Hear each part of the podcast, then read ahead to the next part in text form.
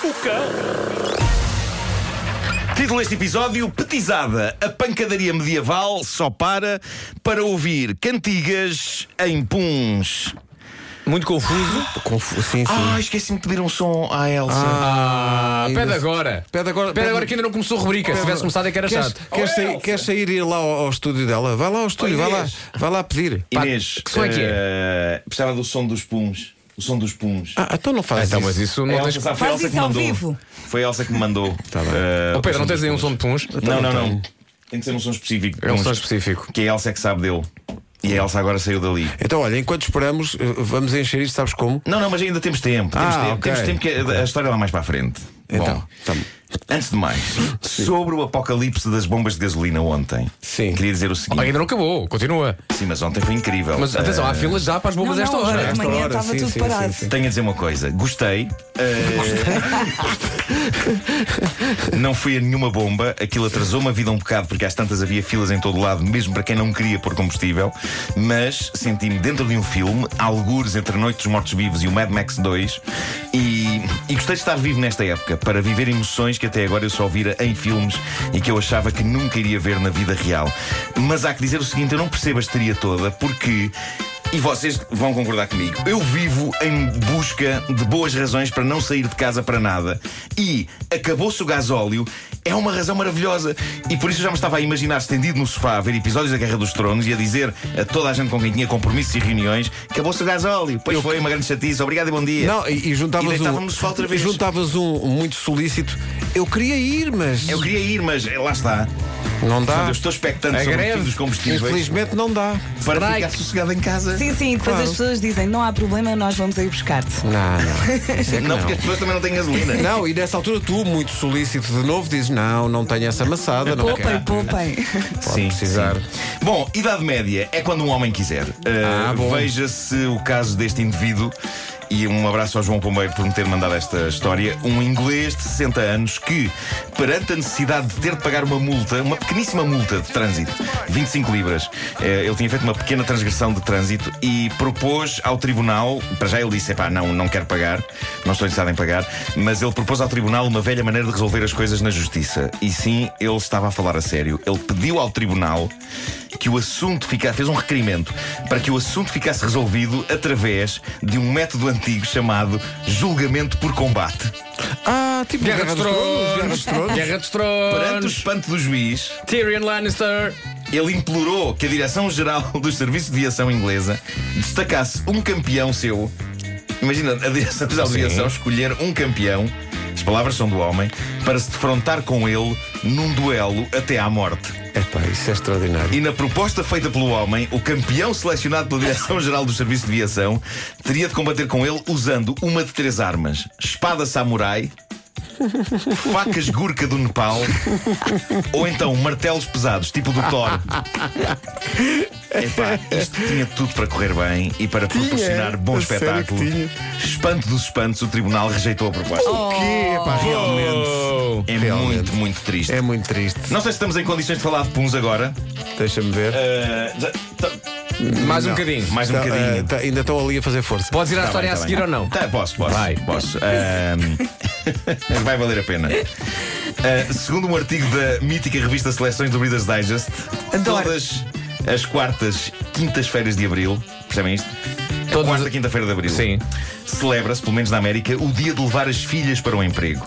E isto é importante porque é mesmo as filhas, não são os filhos, não são as crianças no geral. É um dia destinado a quem tem filhas pequenas. É o dia em que as podem levar para o emprego. Eu e o Vasco só temos um rapaz cada, portanto estamos excluídos desse dia. Ah, Pedro e Vera, vocês podem, ah, para assinalar a chegada de mais um dia de levar a filha para o emprego, a edição americana das seleções publicou uma recolha de histórias reais de pessoas que, respeitando esta tradição, levaram as filhas para o emprego com resultados muito giros. Como foi o caso desta senhora, ela não tem um escritório, é uma repórter e escritora, por isso trabalha em casa ou então vai a sítios entrevistar pessoas. E no dia de levar os filhos para o emprego, ela tinha combinado uma entrevista com um neurologista famoso. A meio da entrevista, a miúda, 3 anos de idade, teve vontade de fazer cocó. e decidiu ir fazer a solo. Foi à casa de banho fazer. As miúdas crescem muito mais depressa que os rapazes e são muito mais desembaraçadas, sem dúvida. Então ela conta o seguinte, a senhora: enquanto ela entrevistava o respeitável eh, neurologista, a dada altura houve a voz da filha pequena a gritar na casa de banho: Consegui, mamã! Fiz cocó na sanita! Pausa. Mas também fiz um bocadinho no chão. Ah! Pausa. Sim, senhor. Ah, piseio. Pausa. Agora tenho o pé cheio de cocó. Ah. Atrapalhada, a senhora decidiu quebrar o gelo e dizer ao respeitável n- neurologista que estava a entrevistar: Filhos. Crianças. Por, por acaso tem filhos? E o homem respondeu sem expressar um sorriso: Não, nem quero. Depois disto, Diz ela que depois deste pequeno diálogo, o silêncio tenso foi cortado pela voz da miúda: Mamãe, estou pronta para que me venhas limpar o rabo. excelente. Nesta recolha há uma história particularmente querida de uma senhora que levou o filho para o trabalho.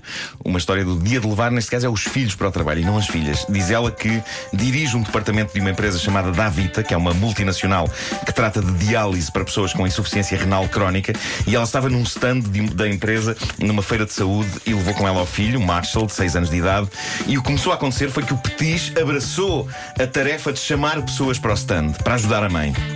Diz ela, a parte boa é que muita gente não só ficava surpreendida pela abordagem, como muita gente ia de facto ver o stand para perceber do que se tratava e acabei por lhes dar os parabéns por ser um grande vendedor, já que acabei por fazer bastante negócio e conseguir vários contactos nesse dia por causa dele.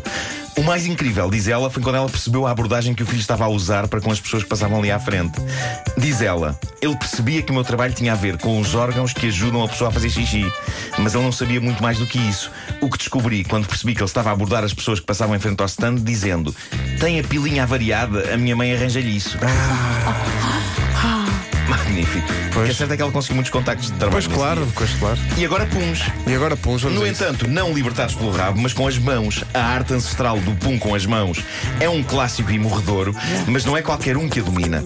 Há quem faça isto usando uma mão encaixada na outra, há quem faça isto usando uma mão encaixada no sovaco, mas, mesmo entre as pessoas que dominam esta bonita arte, a grande maioria consegue apenas soltar um único som, não consegue usar esta técnica para criar música. E é aqui que entra um dos heróis recentes do programa Britain's Got Talent. Chama-se Guy First, é de Israel e é o mestre incontestado do pum de mãos.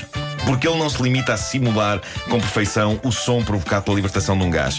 Este Zé Maria Pincel consegue tocar filhas da mãe de notas musicais usando esta técnica, o que o fez subir ao palco do popular show de talentos. Ele e passou ou não interpretar- Passou. Boa. Passou. Então, como não? Eh, e então interpretou épicas versões de clássicos de sempre em pum manual. Tens aí o som? Vamos ouvir. Dá-lhe gás. Malta, tenho dica para vocês que é primeira parte Christmas in the Night. Pensem nisto. Ou mesmo a segunda. Sim, sim.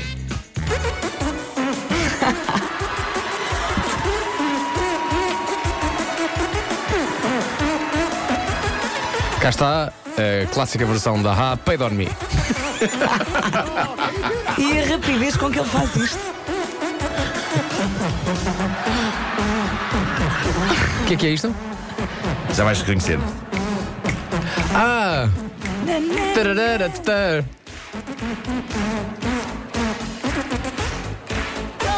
Fala-me da vida afetiva desta pessoa. O, o juiz ficou rendido, até o Simon Cowell ficou rendido, apesar de algum ceticismo inicial. É óbvio que as opiniões dividiram-se nas redes sociais e não faltou malta a dizer: isto é uma vergonha, pessoas com talento genuíno são rejeitadas e um tipo que toca música em punhos de mão passa. Malta, Isso eu acho é que uma isto não é discussão talento genuíno. subjetiva, Isto não é? talento genuíno. Isto é- é talento. Claro que é talento genuíno. Eu mal posso esperar pelo primeiro álbum de originais deste tipo. Quero ouvir. Achas que já é demais? Um álbum de originais. Seja é um bocadinho. Mas viram isto? Ele consegue fazer notas musicais. É Vai, só um incrível. economista é E é incrível. pá. rápido, é rápido. O Homem Não, do e o Local Ardeu. foi uma oferta FNAC, onde se chega primeiro a todas as novidades, inclusive a se este rapaz gravar Sim, um álbum. claro, claro, estará na FNAC, obviamente. então Estou a ver uma malta É entrar na talento, FNAC e atenção, está lá nos é talento, mas escaparates. muito trabalho. atenção. Aconselho-vos a verem o vídeo. Zé é Maria porque Pincel, o ar, o o ar dele, álbum. Ah, o ar dele é super focado.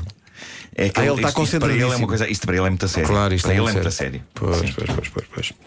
E reparem, não tem cheiro, não? Tem essa, tem essa vantagem. Lembra-se, há muitos anos do Homem que Mordeu o Cão, Mr. Methane. Ah, Mr. Matei. lembro-me. Que herói do- do Homem que Mordeu o Cão, do- dos clássico. early days.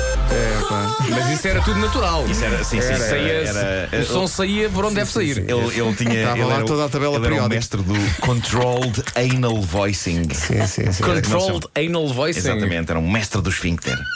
Até hoje em dia problemas em sentar-se. Bom, vamos ao essencial da informação.